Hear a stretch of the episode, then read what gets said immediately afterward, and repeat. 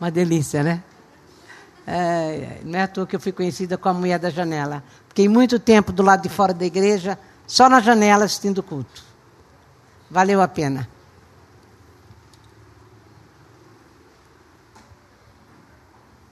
Eu hoje não gostaria de estar aqui, não, na frente. Estou muito triste, muito triste. Pra, meu cachorro está morrendo. E a gente nunca, nunca, nunca acostuma com isso, né? Nunca é bom, né? Nunca é bom. Essa fase é horrível. Eu ia pregar uma outra coisa, agora no louvor eu mudei tudo, então eu, eu não sei onde que tá as coisas que eu quero, mas eu vou achando. E eu fiquei, eu ia pregar a respeito de, do jeito que Jesus chamou a gente para viver. Que Jesus chamou a gente para viver de um outro jeito que a gente vive. Mas daí no louvor eu falei, eu, eu com essa tristeza, eu falei, Jesus, eu não, não quero ficar triste.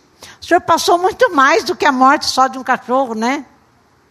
O senhor passou abandono de amigos, o senhor foi traído, o senhor foi judiado, o senhor passou uma porção de coisas. Eu não tenho esse direito. Isso eu já falava durante o dia.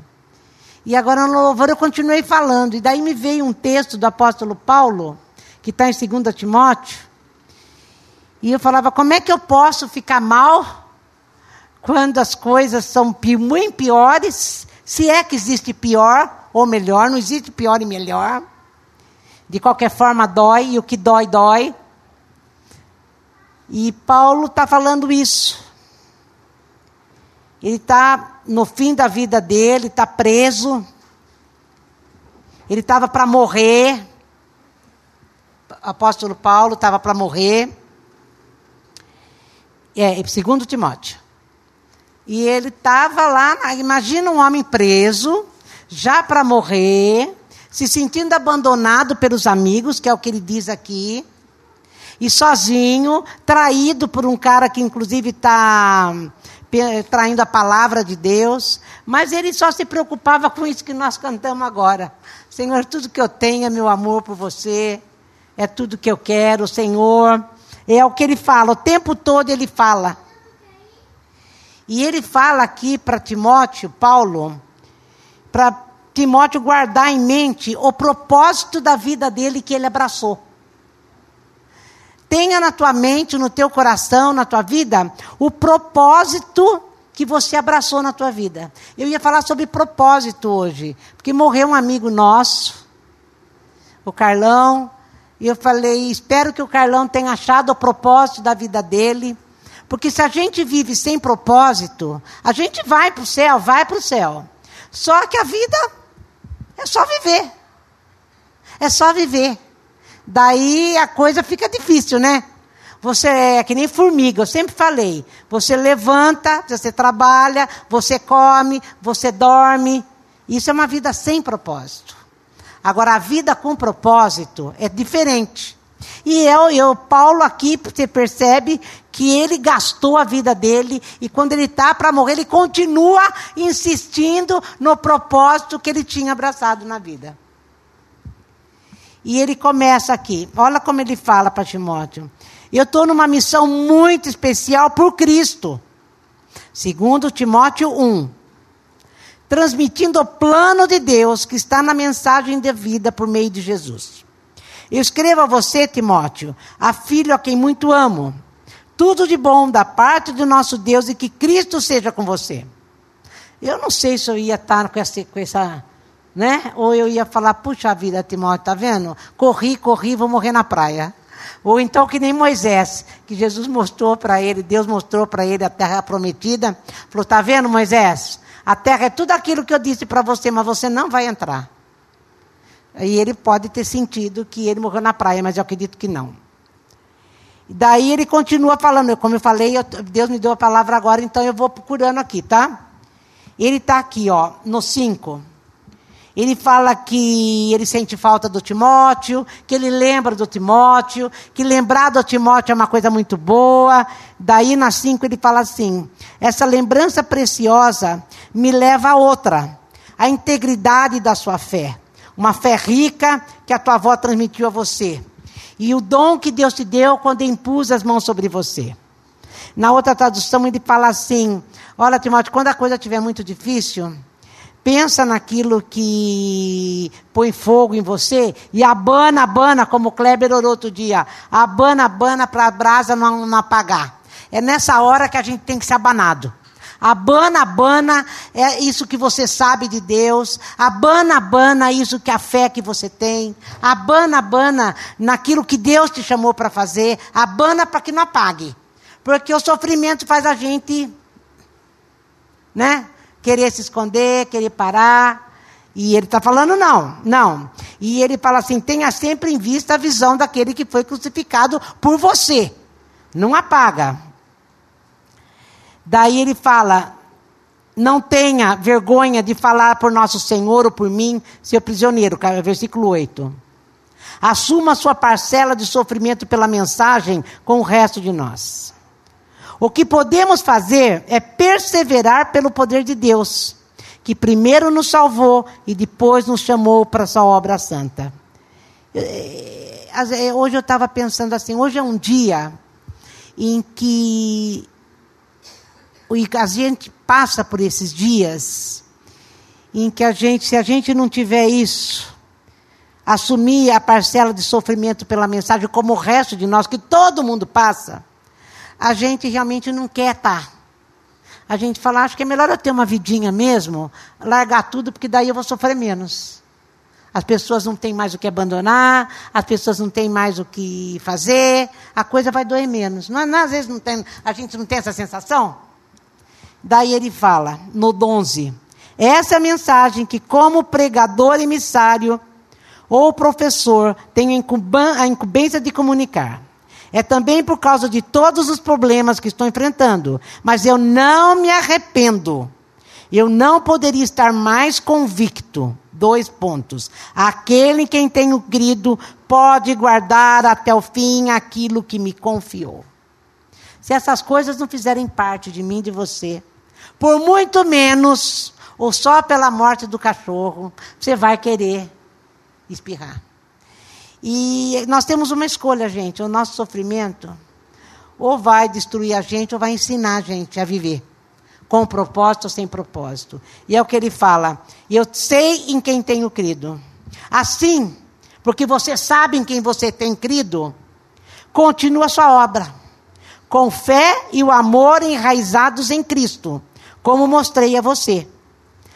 O cara está morrendo, tô, vou, vou, voltando no assunto. Ele foi abandonado, ele vai falar aqui que ele foi abandonado por todos os amigos. Ele chegou num ponto da vida dele que ele poderia ter considerado, puxa vida, é tudo de porcaria, vou jogar tudo para o alto. E ele continua dizendo aqui, ó, continua sua obra com a fé e o amor enraizados em Cristo, como eu mostrei a você. Quer dizer, eu estou sofrendo, mas eu ainda tenho tudo. É o meu amor por Jesus é que prevalece. Não importa tudo que está acontecendo, é aquilo que eu sinto por Ele, é o que faz, é o que eu fico em pé, mesmo estando, estando prostrado. É isso que ele está falando para Timóteo. Timóteo era um jovem, gente. E um jovem pastor que Paulo ensinou e a avó pregou para ele. E Paulo andou com ele, ministrava com ele. E está falando: olha, o dia que a coisa for muito dura do seu lado, o dia que você tiver decepções, o dia que a coisa não for como você esperou que fosse, quando vier por todos os lados, porque às vezes parece, eu estava falando isso para o Wagner hoje, às vezes as coisas parecem que vêm por todos os lados. Quando você pensa que você vai levantar, vem outra que te derruba. Quando você pensa que não é assim, mais ou menos, que acontece. E Paulo aqui está falando, não. Continua com a fé e o amor enraizado em Cristo. Guarde esse tesouro precioso que o Espírito Santo que trabalha em nós nos entregou. Saiba em quem você tem crido. O Espírito Santo trabalha em nós, nos entregou. Esse amor, essa redenção, essa salvação, esse propósito, esse projeto, é disso que Paulo está falando. Não fica, quando a coisa não for boa para você, não encosta o corpo, não. Não deixa o sofrimento te destruir. Pensa naquilo que você sente por aquele que você crê. E ele continua. Eu vou ler um pedaço do 2. Portanto, meu filho, dedique-se inteiramente à obra de Cristo Passe adiante o que você ouviu de mim. com a congregação inteira dizendo amém. Os líderes confiáveis que sejam competentes para ensinar. Quando a situação ficar complicada, anime-se. Quando a coisa ficar triste, anime-se. Gente, volta a falar, não esquece. Paulo estava preso e morrendo. A situação dele estava preta. E ele está falando para o outro: olha, o dia que você chegar como eu, não fica prostrado, anime-se. Isso significa que ele estava, né? Encoraje os outros como Jesus fez. O soldado em serviço, eu gosto dessa tradução porque olha como ele fala. O soldado em serviço não pode ser apanhado negociando no mercado. Ele se concentra em cumprir as suas ordens. O atleta que se recusa a jogar conforme as regras nunca conquistará um título. É o fazendeiro aplicado que usufrui sua própria lavoura. Pense nisso. Deus o ajudará a entender. Como é que está a nossa tradução aí? Você tem aí, Rubens? No 2. É 2, 3, mais ou menos. 4. Quando a situação ficar complicada.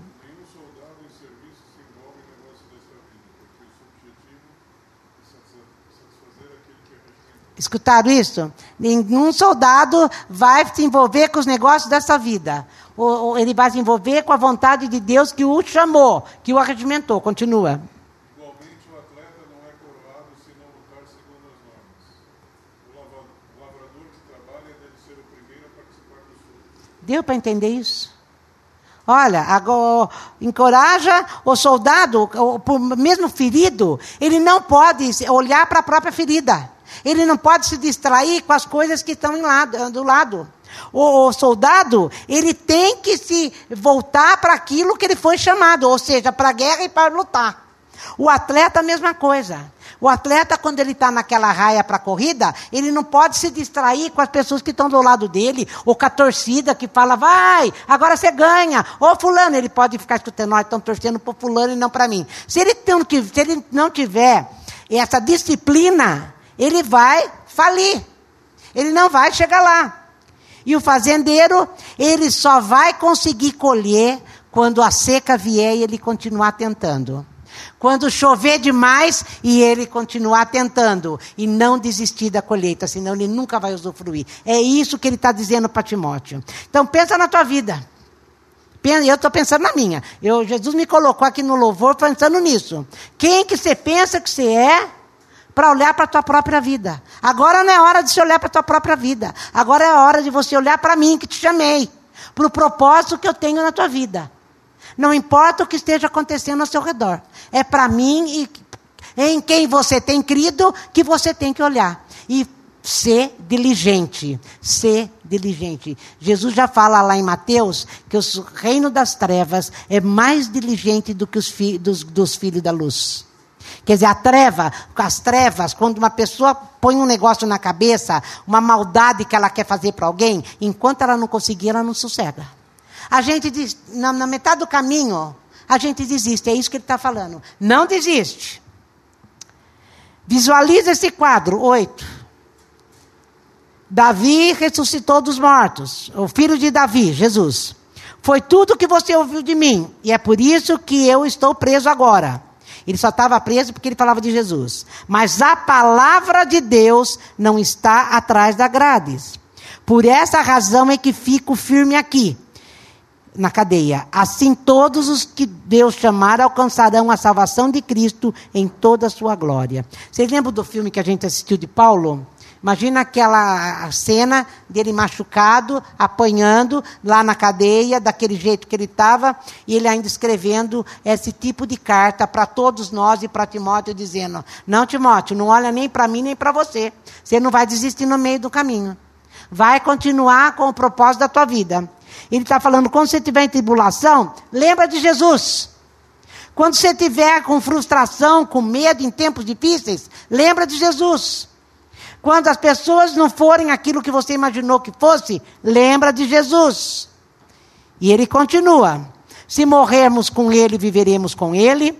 Se permanecermos firmes com ele, reinaremos com ele. Se virarmos as costas para ele, ele virará as costas para nós.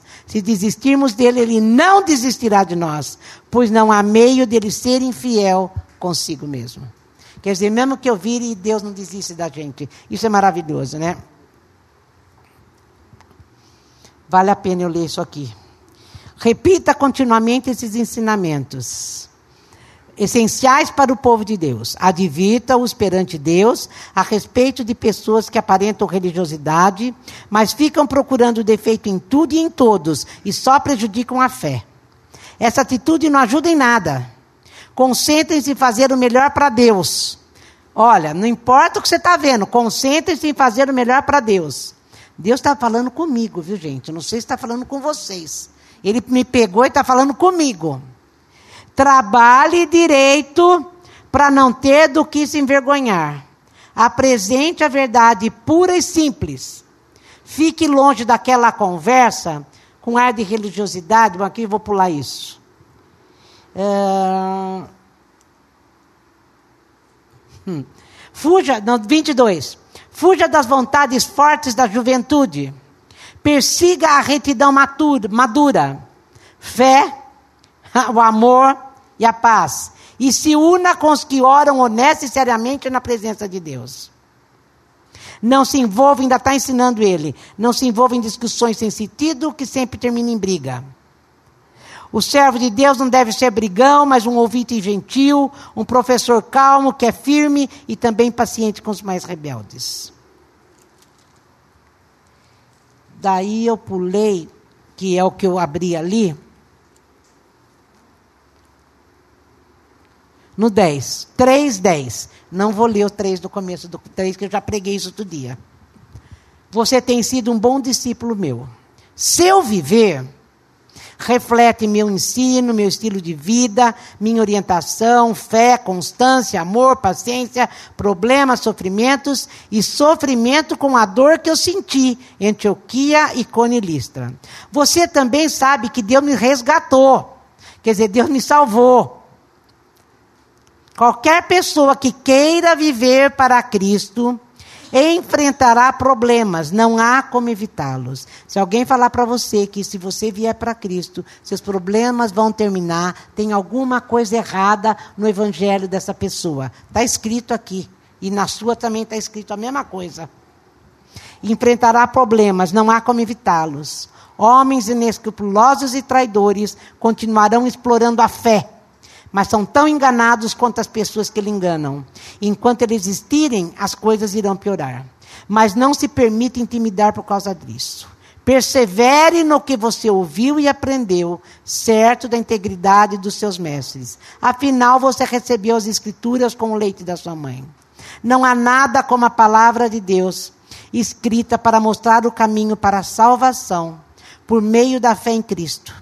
Cada parte da Escritura, isso aqui é lindo, é inspirada por Deus, é útil de um modo ou de outro para mostrar a verdade, denunciar a nossa rebelião, corrigir os nossos erros, ensinar como viver o caminho de Deus.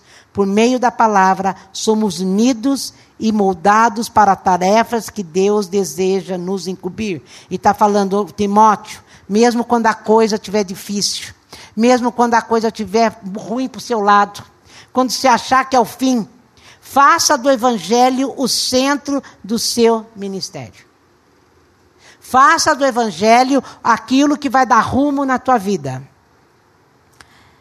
Você descobrirá que daqui a um tempo o povo não vai mais ter estômago para ensino sólido.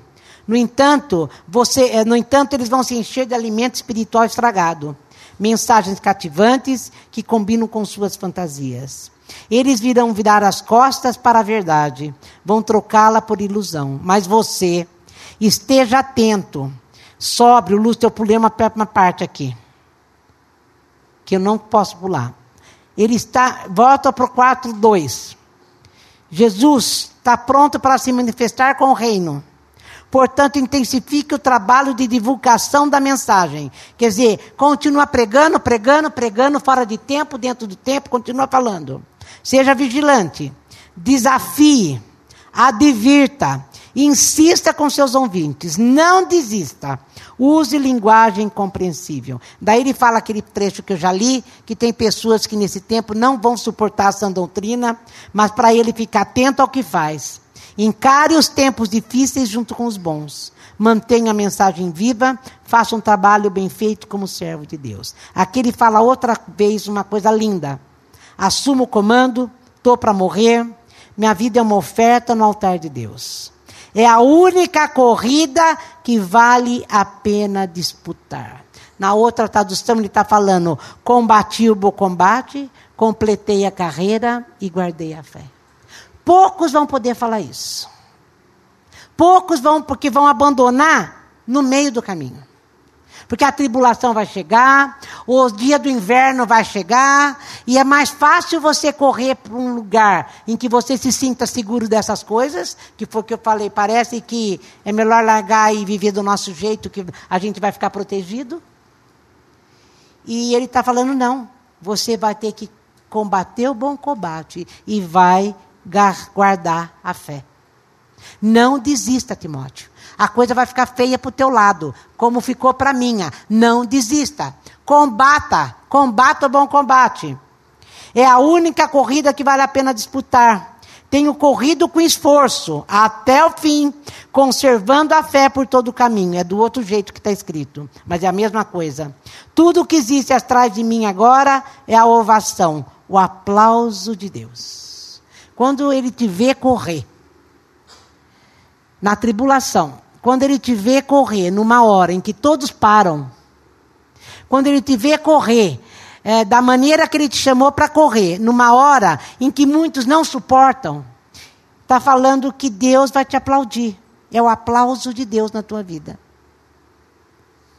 É o aplauso de Deus na tua vida. Outro dia, lá na terça-feira, nós lemos uma coisa num livro, e tem base bíblica, ainda nós falávamos sobre isso, que quando a gente passa a tribulação da maneira que Deus quer, ou seja, não desistindo, correndo com fé, é a maneira que a gente vive isso, é a maneira que os anjos, bons e maus, observam como a gente vive. Então, e, e, o, e a Bíblia fala, como o livro falava muito claramente, que isso serve de ensino tanto para anjos como demônios, porque eles não têm revelação de Deus. Já que nós vivemos isso e temos a revelação de Deus, eles aprendem o que Deus é através das nossas vidas. E eu falava isso para a Rose. Falava, Rose, então, o que você está passando, você está ensinando com a tua vida, tanto para anjos como para demônio, aquilo que Deus é. Aquilo que cantamos. Deus é bom e continua sendo bom. Então, mesmo nessa dor que eu possa estar sentindo, nessa prostração que vem do inferno, a gente pode dizer que vem do inferno, para tomar conta da tua mente, da tua fé e da tua esperança, da tua alegria, já que a alegria é fruto do Espírito Santo, a gente tem que combater. Combater como? Com a palavra de Deus. E o Espírito Santo ministrando comigo no louvor. Senhor, eu não quero subir aqui para falar nada hoje. Hã? É, é a saída. É a saída. É a nossa saída. Às vezes a gente corre para pessoas, ora por mim. Às vezes a gente corre para compras. Vou comprar, vou comprar, porque aquilo, é, de certa forma, é, dá uma sensação de saciedade, né? Mas não vai dar, porque depois que você comprou, vai acontecer. Você vai ficar prostrado de novo. O que mais que você pode fazer? Sei lá, você pode comer. Você pode fazer um monte de coisa. Mas acaba aí. Porque só Ele e a palavra dele é que tira a gente disso. E, gente, a coisa vai ficar pior. Pior. As coisas vão vir, como eu falei, essas coisas vêm do inferno, para roubar nossa fé, para roubar nossa alegria. E não tem endereço certo. A gente não sabe por que ficamos assim. Fiquei assim. Eu não tive motivo para estar assim. Deu para entender o que eu quero dizer? Não tem motivo. Porque o que Deus tem por mim é muito maior. É o que Paulo está falando para Timóteo. Timóteo, eu não me deixo, eu me deixo gastar e de, desgastar no Evangelho, pro Evangelho. E dando esse, essa força para Timóteo não desistir. E quer ver como ele estava, desse jeitinho que nós estamos falando? Submeta-se a isso, está falando da, da, da, da de Deus. Pois ele é um juiz honesto. Ele vai fazer o que é certo, não apenas para mim, mas para todos aqueles que estão ansiosos por sua vinda. Ele fala sobre a coroa de justiça que ele coloca em nós e é o aplauso de Deus, é a mesma coisa. Agora, olha só: velho, com frio, preso e morrendo. Venha para cá o mais rápido que puder.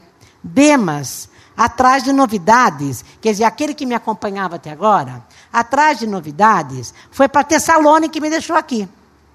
Crescente, que também estava comigo, está na província da Galáxia. Tito, na Dalmácia. Lucas é o único que ficou comigo. Traga Marcos com você. O Marcos é um evangelista que ele já tinha brigado no começo do ministério, mas depois ele fez as pazes. Ele vai ser meu braço direito, pois estou mandando Títico para Efésio, quer dizer, manda Marcos que eu mando outro para ficar no lugar dele. Não esqueça o agasalho que deixei em Trode, com Carpo, ele devia estar com frio. Traga também os livros e pergaminhos. E ó, e tem um outro que estava se opondo a ele ainda. Cuidado com Alexandre, aquele que faz artesanato de cobre. Ele é um opositor feroz da mensagem. Vive causando problema. Ele não está preocupado com o que ele está passando. Ele está falando: olha, cuidado com fulano, que ainda é contra a palavra. Ele é contra a mensagem. Cuidado com ele. No meu primeiro julgamento, ninguém ficou do meu lado. Quer dizer, meus amigos não ficaram do meu lado. Todos fugiram como coelhos assustados. Mas não importa. O Senhor ficou do meu lado e me ajudou a proclamar a mensagem em alto e bom som. As pessoas que a ouviram pela primeira vez. Ele quer dizer, lá no, no, ele já pregava na prisão. Todo soldado que convivia com ele, ele pregava. Daí ele foi julgado. Quando ele foi no julgamento lá, ele não guardou a boca e nem ficou com dó dele. Ele pregou a palavra. E então o que ele falou? Muitos ouviram a palavra pela primeira vez. Fui resgatado da boca do leão. Deus está cuidando de mim e me mantém a salvo para o reino dos céus. Vamos pensar nisso agora? Do que, que ele foi resgatado? Do que, que Deus está cuidando de mim e o que, que ele se considerava salvo. Ele sabia que ele ia morrer. Ele estava preso. Então ele não estava esperando que Deus fosse livrá-lo, né? Mas ele, eu acho que ele conseguiu deixar íntegro o coração e a mente dele. Por isso que uma das bem-aventuranças, eu gosto muito dessa. Ele fala assim: Bem-aventurados aqueles que são limpos de coração, pois esses verão a Deus. O que é ser limpo de coração?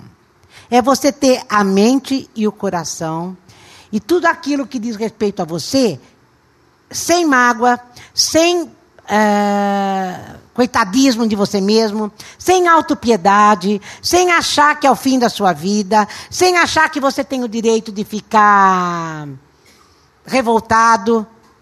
Os limpos de coração verão a Deus. E eu que impressão que o que ele está falando aqui é isso.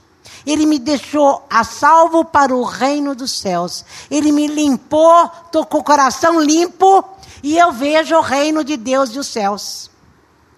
Porque senão, gente, os amigos o abandonaram. Se ele ficasse amargando isso, ele não ia estar limpo de coração. O fulano me traiu, ele também não ia ficar limpo de coração. Deu para entender? Eu tenho a impressão que essa parte aqui, o Senhor ficou do meu lado, me ajudou, Deus está cuidando de mim, me mantém a salvo para o reino dos céus. Todo louvor a Ele, louvor para sempre. Amém. Quer dizer, o Senhor me assistiu, me revestiu de forças, e eu tenho certeza de um futuro, e eu estou em segurança nas mãos dEle. O Senhor me livrará, e eu estou com o coração, com a mente limpa, para poder ver a Deus. E quando a gente, a despeito, que é o que ele está falando desde o capítulo 1, Timóteo, olha para Deus. Nessa hora, olha para aquele que você crê.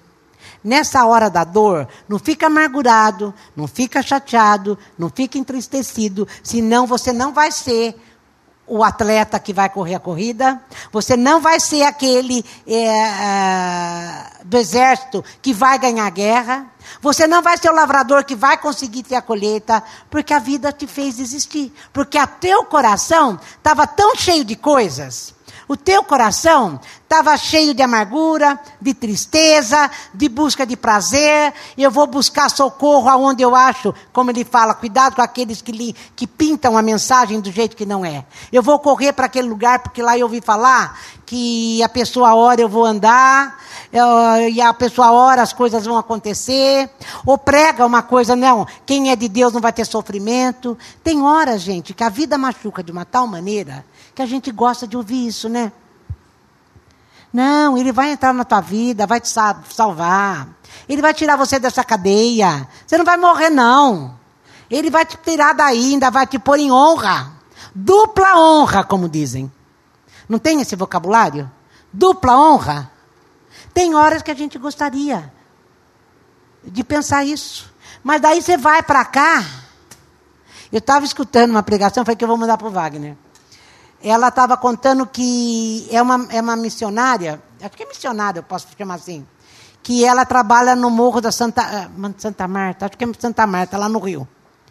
E ela disse que quando ela quis fazer esse serviço, ela teve certeza que Deus a chamou para fazer. Ela é uma senhora, chamei de Meia é, que Deus a chamou para isso, ela quis comprar, ela falou: eu preciso subir no morro, é subir o morro. E eu vou pregar para esse povo, porque Jesus me chamou para isso. Daí ela falou que deixou o pastor dela louco, o pastor dela falou: vai orar, vamos orar para ver o que, que Deus tem para fazer, porque você tem que amadurecer isso. Você não pode assim. E ela foi orar, e ele foi viajar, ele foi para Londres, porque a igreja deles é inglesa. Ele foi para Londres fazer um trabalho. Quando ele volta, ele falou: Olha, você deve ter orado bem. Porque uma pessoa lá em Londres falou assim para mim: Olha, eu quero que você pegue esses dois mil. Era dólar, era dólar, apesar de ser em Londres. Você leva. Ou é duas mil libras? Não, era dólar. Eu quero que você leve esses dois mil dólares e dê para uma pessoa que ela que foi chamada para fazer um trabalho e ela não tem o dinheiro para fazer o trabalho. Então é para essa pessoa. Ele sabia que era ela. Que quando ele chegou, ele falou para ela, deu dinheiro para ela, foi lá comprou um barraco para poder fazer o serviço de evangelização, cuidar das crianças no barraco lá em Santa Marta. Que não demorou nem dois, dois duas semanas. Um dia ela subiu, porque era para subir no morro, tinha que subir uma escada muito longa. E que quando ela subiu, o barraco dela tinha caído. Nenhum barraco em volta tinha caído, só o dela. Que daí ela começou su subindo a, a, a, a escada. Pois é, eu vim para o Senhor, eu me converti. Eu vim para o Senhor. Eu quis fazer o trabalho porque achei que é o Senhor que me chamou. Olha meu barraco no chão.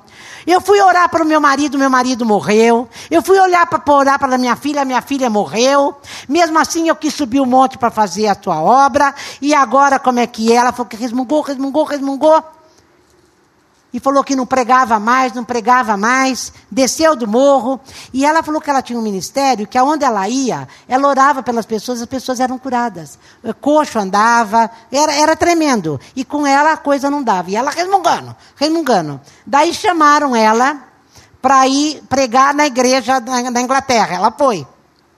Ficou três meses lá. Ela falou, gente, era um tal de entrar em libras as ofertas, e eu mandava para o meu pastor, e meu pastor guardava. Eu mandava para meu, e entrava a oferta, e entrava a oferta em libras, e eu guardava, e daí meu pastor comprou três barracos em vez de um. E quando ela chegou, os três estavam reformados, só faltava ela pintar. E que Jesus falou com ela. Ela falou: desci aquela escada, chorando, arrependida, falando: Senhor, eu nunca poderia ter falado aquelas coisas que eu falei para o Senhor. Não enxerga um palmo no nariz. Parece que quanto que nem ela falava, quanto mais eu corro, mais a assombração me pega. Como diz Jeremias, o pior nunca é o pior. Quanto mais eu corro, parece que a coisa acontece. Nós só vamos vir lá tarde, lá na frente. Mas aqui, o Paulo, não via nada. Ele falou: não, meu negócio agora está com Cristo. Meu negócio agora acabou a minha carreira. Mas enquanto ela estiver aqui, eu vou andar. E andar para ele era fazer tudo isso mesmo na cadeia. E deixar uma mensagem de ânimo para nós. Falar: o Senhor te assiste, o Senhor te socorre, o Senhor te salvou. Continua crendo, corre a carreira que te foi proposta. Não para, as coisas vão querer te parar, você não vai parar, porque Ele está ainda na história. Serviu para mim. Eu espero que seja para vocês. Você deu para entender isso? Ao dia que você não tiver vontade de fazer nada, fala, Jesus, porque eu te amo, eu vou fazer. Eu sempre falo, eu não sei onde enfiei, mas eu sempre falo, um dos maiores exemplos que eu tive a respeito do amor de Jesus e porque você ama Jesus, você faz as coisas, a Pio ainda falava isso hoje, era, foi no casamento do Renato. Você lembra, né, Marili, do teu filho? O Renato é, era um, é um menino grande, né? E agora está ficando mais velho. E no casamento do Renato, eu já contei isso para vocês muitas vezes. A Júlia escreveu um voto maravilhoso. Renato, eu vou querer acordar com a cabeça no teu peito. Não era mais ou menos assim? Aquela romance, aquela coisa linda, gostosa, de amor de criança, porque a, a, a Júlia era uma criança mesmo, ainda é. E Renato, e não sei o quê, vai ser maravilhoso acordar com você todos os dias. Aquela história toda de primeiro amor, né? Daí o Renato foi ler os votos dele. Júlia, porque eu amo Jesus Cristo, eu vou ficar com você até o fim. Porque eu amo Jesus Cristo, eu não vou reclamar o dia que você não fizer comida. Porque eu amo Jesus Cristo, é fácil, né? Eu ainda ele não pode reclamar mesmo. Porque eu amo Jesus Cristo, eu vou fazer isso, eu vou fazer aquilo. Quer dizer, porque eu amo Jesus, eu vou ser o melhor marido do mundo. Mas não é porque eu te amo, é porque eu amo Jesus. Eu estou aqui pregando hoje porque eu amo Jesus. Deu para entender o que eu quero dizer? O que Paulo está falando? Olha aqui, Timóteo, a coisa é feia, é pior do que você pensa. O dia que você pensa que não tem mais para onde ir, o dia que você acha que a tua carreira acabou, porque você ama Jesus, continua andando. Você está com uma perna só, vocês viram um ladrão? É, eu misturo tudo. Um ladrão que pegaram, que era manca, que não tinha uma perna. Eu fui lá no Rio de Janeiro, ele assaltava os carros. É, daí eu, a polícia foi atrás dele e prendeu, está preso agora. Ele é, passou na TV. Então é o que Paulo está falando. O dia que você tiver com uma perna só, continua correndo. Continua indo na direção dele porque você ama Jesus. Abana, abana, assopra, assopra o dom que há em você.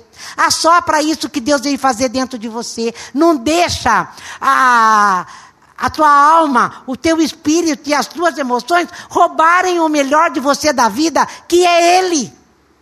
É a visão que você tem dele. É disso que Paulo está falando para Timóteo. Não se deixe roubar na vida. Olha, olha para o Senhor. Olha, e não deixa ninguém a, a parar. Se você vê alguém cansado, anima ele. Quer dizer, você não tem direito de ficar para baixo. Você não tem, porque você sabe em quem tem crido. E nós? Agora eu já estou falando com vocês, né? E nós? Sabemos em quem temos crido. Sabemos o que ele veio fazer em nós. E o que fez em nós. Então por que, que a gente se abate? Por que, que a gente acha dificuldade em tudo? Por que, que a gente eh, fica com o coração, não limpa o coração e não, e não conseguimos ver Deus nessa história? Ah, a pessoa não é o que deveria ser, mas não é mesmo, só vai ser em Jesus Cristo.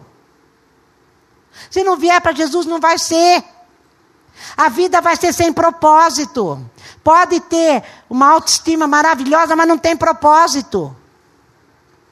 O propósito da nossa vida é Ele que dá. Que é o que eu ia ministrar hoje. É Ele que dá. Vida com propósito, só Deus pode dar para você. Qual é o propósito da sua vida? Viver para aquele que me chamou. Viver para aquele que me colocou no exército. Agora eu estou no exército, eu não posso recuar. Eu tenho que batalhar. E além de tudo, ainda tenho que batalhar pela fé que uma vez por todas foi dada aos santos. Eu tenho que batalhar para não perder isso. Eu tenho que batalhar para não perder a fé. Eu tenho que batalhar para estar sempre com ânimo, porque a palavra de Deus é o ânimo na minha vida. Porque ele vem nos assistir, ele vem nos defender, é ele que faz todas as coisas. Se eu morrer é porque era o tempo de morrer. A carreira foi, encerrou aqui. E Paulo teve isso muito bem elaborado dentro dele. E é o que o Espírito Santo falava comigo no louvor. Você tenha isso bem, bem firmado dentro de você. Bem firmado dentro de você. Eu estava contando, eu não sei, acho que foi para a veterinária. A veterinária veio aqui ontem e falou: o Chester, se até hoje ele não melhorasse, amanhã ele ia sacrificar. E eu falei para ela, eu entendo isso que você está falando, eu vou chorar tudo que eu tenho direito a chorar antes do sacrifício. Davi fez isso quando o filho dele estava lá. É, o Natan disse para ele: Eu vou levar o teu filho, porque fruto daquilo que você não poderia ter feito. E ele chorou, chorou, chorou, orou, orou, pôs saco cinza, foi lá chorar na presença de Deus. Acabou de morrer, ele trocou de roupa e ficou em pé. Eu falei, então eu vou, falei para ela, eu vou chorar tudo que eu tenho direito. Além do Davi, eu falei para ela da minha mãe. E eu já contei para vocês quantas vezes. Quando eu fui já para Rio Claro, que minha mãe ficou doente, Deus falou para mim: ela vai morrer, lembra? Me deu uma palavra em Isaías, falou: ela vai morrer. Então eu fui para lá sabendo o que ia acontecer. Ela estava no hospital, eu fiquei quatro dias sentada do lado dela, sem comer, sem. Bom, comer eu comi sim, beber também bebi, mas não dormi. Eu sabia que ela ia morrer. Chorei tudo que eu tinha direito. Ela fechou os olhos, acabou o choro. Ela está com o Senhor, louvado seja o nome do Senhor. Eu não posso impedir que isso doa no meu coração, mas eu posso impedir que isso me pare. Eu posso impedir que isso me deixe desanimado para as coisas de Deus. Eu posso impedir que isso me impeça de andar na direção que Deus quer que eu ande sabendo que se Ele me chamou, é Ele que vai me levar. E eu sei em quem tenho crido. Entenderam, né, gente? E aqui hoje eu resolvi fazer ceia porque era em cima daquilo que eu ia ministrar. Mas como é bom a gente poder, como Paulo falou, vem comigo, esteja aqui, vem me dar o aconchego de amigo, Vem estar comigo nessa hora difícil. E só os que creem em Cristo podem fazer isso. Tá junto na dor. Tá junto no choro. Tá junto na alegria. Tá junto porque Deus nos formou um povo, uma família. E Cristo falou: todas as vezes que vocês vierem tomar ceia, todas as vezes que vocês se reunirem em meu nome, a gente é meio relapso para isso, mas nós devíamos fazer isso todo dia. Todas as vezes que vocês se reunirem, celebrem aquilo que eu fiz em vocês, através do meu corpo e do meu sangue.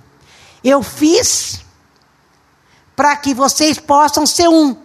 E sendo um, um vai chorar a dor do outro, um vai se alegrar com o outro, um vai correr o cachorro do outro. Deu para entender isso? A ceia faz isso. Muita gente fala que a ceia tem poder de cura. Eu já fui curada na ceia, mas não tem poder de cura, não. É só memória de Deus.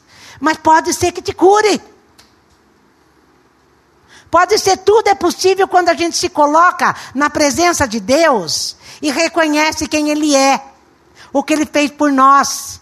Senhor, eu não vou fazer isso porque eu te amo, ou eu vou fazer isso porque eu te amo. E só quem pode participar são esses que reconhecem isso que Timóteo veio lembrar, que Paulo veio lembrar Timóteo. Não desmaia quando você for afligido, Timóteo. Fortaleça, se fortaleça, porque o Senhor é com você. Está em você. É disso que tomar ceia fala. Vem ministrar ceia, Fábio, por favor.